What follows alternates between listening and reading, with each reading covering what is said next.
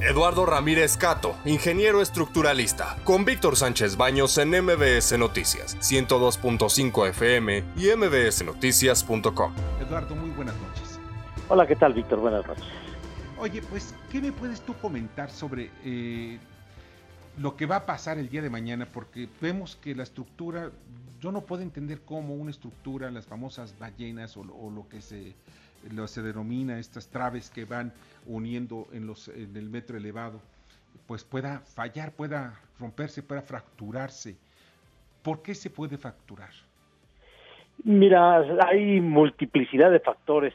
Creo yo, desde mi punto de vista, aquí se juntó un diseño algo temerario, porque no se previó que al circular pasajeros debería de haber algún tipo de de redundancia, digamos, en el sistema, solamente pusieron una trave metálica debajo de cada vía, normalmente deben de ser dos, si falla una queda la otra, sobre todo teniendo una vía doble, como es el caso de, este viaducto.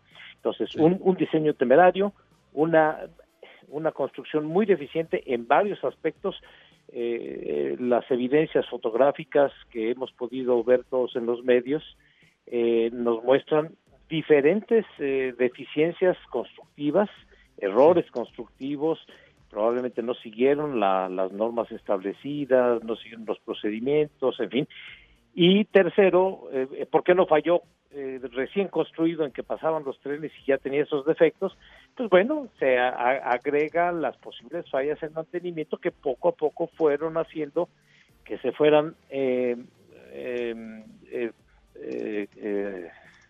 eh, se fuera, se fuera digamos, eh, acumulando eh, fatiga en los materiales hasta que finalmente se dieron y cuando cede, como fue el caso, que eh, fue al centro justamente de, de, esa trave, ceden los materiales, pues evidentemente es muy difícil poder controlar una, una situación así. Falló, colapsó inmediatamente. el New York Times de las almas que deben llevar pernos esta, e, ¿Esto eh, puede ser motivo también para que se pueda fracturar?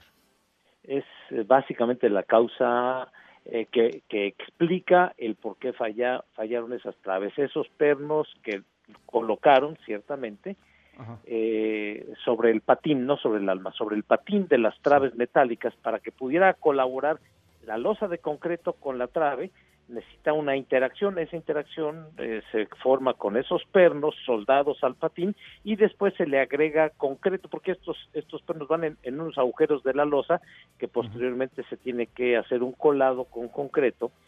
Eh, bueno, pues en las fotos justamente del New York Times se ven muchos defectos, eh, en algunos casos se ven dos pernos por, por agujero y en otros tres, y la separación entre los pernos es muy irregular, a veces está muy separada, a veces están muy juntos y muy probablemente el concreto no pudo haber entrado y además el concreto se nota que es de muy baja calidad eh, comparado con el concreto con el que se hicieron, se, prefabricaron originalmente las losas.